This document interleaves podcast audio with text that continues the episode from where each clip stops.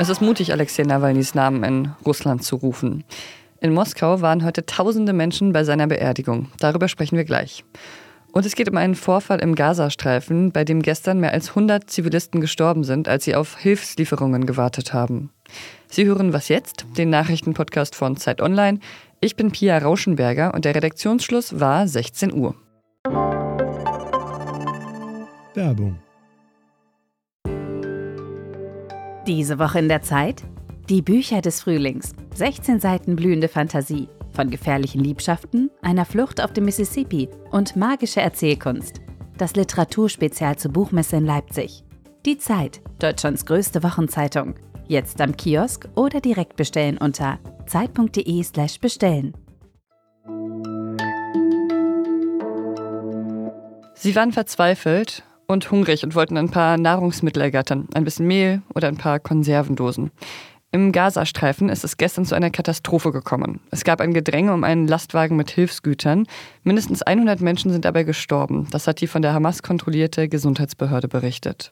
Und israelische Soldaten sollen auf die Menschen geschossen haben, die sich um die Lastwagen drängten. Der israelische Armeesprecher Daniel Hagari hat die Vorwürfe zurückgewiesen. Die Soldaten hätten lediglich ein paar Warnschüsse in die Luft gefeuert. Steffi Henschke ist Korrespondentin in Tel Aviv und schreibt, dass dieser Vorfall zu einem Wendepunkt werden könnte. Hallo Steffi. Hallo Pia. Was weißt du bisher darüber, was im Gazastreifen gestern passiert ist? Ja, Israels Armee hat äh, Videoaufnahmen veröffentlicht von einer Nachtsichtdrohne. Darauf ist zu erkennen, dass mehrere Dutzend Lastwagen, 30, ein Konvoi aus 30 Lastwagen, wohl der größte Konvoi mit Hilfslieferungen in den Norden Gazas bisher, dass der ja umzingelt ist, umgeben ist. Umzingelt ist das ein schwieriges Wort, aber es wirklich, es sind tausende Menschen ringsrum zu sehen, teilweise auf den Lastwagen drauf, teilweise ähm, wie sie weglaufen. Israels Armee sagt, die Lastwagen seien gestürmt worden, Plünderer hätten angefangen zu schießen an einer Stelle des Konvois, an einer anderen Stelle des Konvois sei deswegen eine Massenpanik ausgebrochen und dadurch seien eben so viele Opfer zu beklagen. Äh, die Lastwagen seien weitergefahren, Menschen seien überrollt worden, totgetrampelt worden. Und was ist die palästinensische Perspektive darauf? Dass Israel das Feuer eröffnet habe. Und das können wir, das, weder das eine noch das andere können wir derzeit noch unabhängig äh, bestätigen bzw. widerlegen. Es scheint aber plausibel, dass vielleicht tatsächlich einfach beides passiert sein könnte. Aber die Frage ist natürlich, wer hat zuerst geschossen? Mhm. Und weiß man, wie viele Menschen dabei gestorben sind? Darüber gab es ja auch unterschiedliche Angaben. Du hast die äh, Angaben ja schon genannt der, der äh, Hamas geführten Gesundheitsbehörde. Aber wenn man die ganzen Menschen dort sieht und dieses Gedränge sieht, äh, einfach aus den Luftaufnahmen, ähm, klingt die Zahl von mehreren Dutzend bis zu 100 Getöteten auch plausibel und auch, dass es eine sehr, sehr hohe Zahl an Verletzten gibt, die natürlich auch sehr schlecht ähm, versorgt werden kann. Die USA und die EU verlangen jetzt eine unabhängige Untersuchung des Vorfalls und der französische Präsident Emmanuel Macron fordert eine sofortige Feuerpause. Wird der Vorfall jetzt noch irgendwelche Konsequenzen haben? Ja, Israel ist unter unfassbarer Erklärungsnot. Es geht auf der einen Seite natürlich darum, diesen Vorfall zu untersuchen und genau zu herauszufinden, was ist dort passiert. Es geht aber auch um die grundsätzliche Frage, wie soll man denn humanitäre Hilfe in den Gazastreifen und in den Norden Gazas bringen, wenn dort offensichtlich völliges Chaos herrscht, ne? eine völlige Gesetzlosigkeit herrscht. Ähm, mit dem Ziel, Hamas dort zu zerstören und zu vertreiben, äh, gibt es aber keine sozusagen Ersatzordnungsmacht. Niemand, der dort irgendwie die Sicherheit der Zivilisten sicherstellen kann, aber auch die Sicherheit derjenigen, die diese Hilftransporte ähm, nach Gaza bringen. Da muss man immer dran denken, in jedem Lastwagen sitzen Fahrer, deren Sicherheit natürlich auch dadurch bedroht ist. Und die Hamas, die ganz klar von einem Massaker bereits spricht, droht äh, die Verhandlungen mit Israel über einen Waffenstillstand abzubrechen. Von daher kann Emmanuel Macron eine Feuerpause fordern, aber diese Feuerpause, diese Verhandlungen darüber waren eigentlich auf einem guten Weg und sind dadurch jetzt halt leider sehr gefährdet. Lass uns nochmal auf die Versorgung der Menschen im Gazastreifen schauen. Die jordanische Luftwaffe hat diese Woche angefangen, Hilfsgüter über dem Gazastreifen abzuwerfen. Ist das vielleicht eine Möglichkeit, um die Hungerkrise im Gazastreifen einzudämmen? Grundsätzlich ist es eine Möglichkeit, Hilfe zu bringen und die Hungerkrise einzudämmen. Das Problem ist aber immer noch, dass ähm, die Verteilung der Hilfsgüter halt nicht organisiert wird. Dass nicht dafür, niemand dafür garantieren kann, dass diejenigen, die die Hilfste, Hilfe am dringendsten brauchen, sie auch bekommen. Und dass es da eine faire Verteilung gibt und dass es eben nicht zu Gedränge, zu Chaos ähm, und Verteilungskämpfen kommt. Also ich finde, was man in dem Video auch ganz klar sieht, ist, dass wie groß der Druck ist, wie groß die Verzweiflung ist, dass es diese Art von Verteilungskämpfen dort ähm, gibt. Vielen Dank dir, Steffi. Ich danke dir.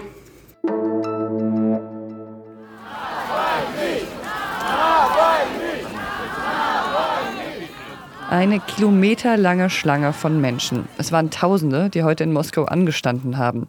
Viele hatten rote Rosen dabei.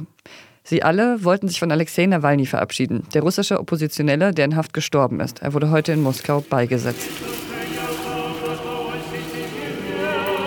Nawalnys Eltern waren dort, seine Frau Julia und seine Kinder waren bei der Beisitzung nicht anwesend. Sie befinden sich aus Sicherheitsgründen im Ausland.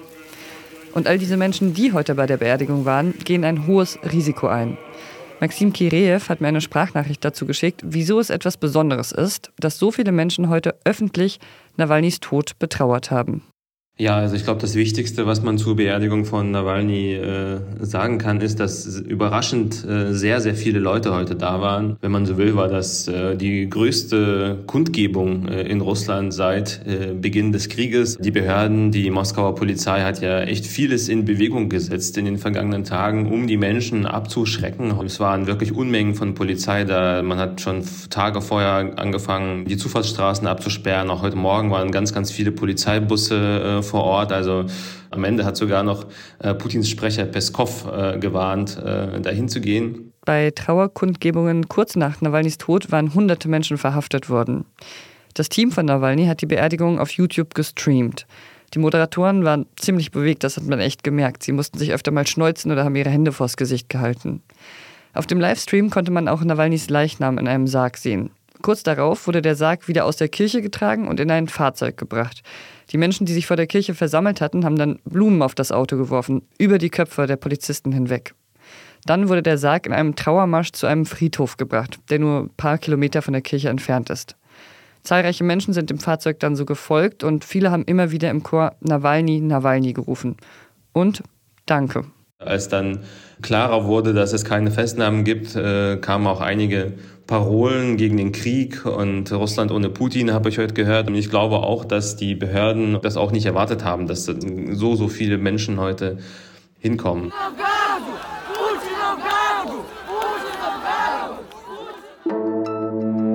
Und noch eine kurze Meldung, die heute ziemlich viele unserer LeserInnen interessiert hat. Derzeit leiden weltweit doppelt so viele Menschen an Adipositas wie 1990. Bei Jugendlichen ist der Anteil noch weit stärker gestiegen. Bei ihnen hat er sich vervierfacht. Das berichtet die Fachzeitschrift The Lancet. Und besonders stark von Adipositas betroffen sind übrigens Frauen, die auf Tonga in Ozeanien leben. 81 Prozent von ihnen gelten als adipös. Von Adipositas oder Fettleibigkeit sprechen MedizinerInnen ab einem Body Mass Index von 30. Der berechnet sich übrigens im Verhältnis von Gewicht und Körpergröße. Wer einen höheren BMI, also Body Mass Index hat, ist aber nicht automatisch ungesünder.